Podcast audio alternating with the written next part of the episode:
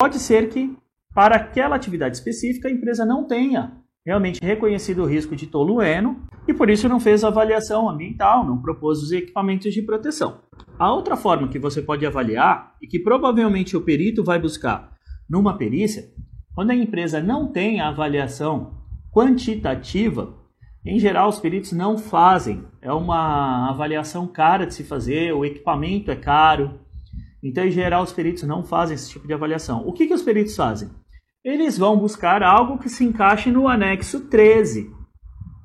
Por quê? O anexo 13 é somente avaliação qualitativa. Então, nesse caso do tolueno, ele pode caracterizar a insalubridade em grau máximo devido à parte de hidrocarbonetos e outros compostos de carbono. E lá tem emprego de óleo mineral e uma série de outros é, compostos ali uh, e outras substâncias cancerígenas afim. Então, nesse caso, daria para caracterizar a insalubridade em grau máximo por exposição ao tolueno. Essa é a análise crítica que o assistente técnico tem que fazer antes da perícia, quando ele lê o, processo. Se o cara está pedindo uma exposição insalubridade por tolueno, por um, algum agente, enfim, qualquer um que seja, você tem que entender onde pode haver a caracterização. Se é somente através da forma quantitativa ou se é da forma qualitativa também.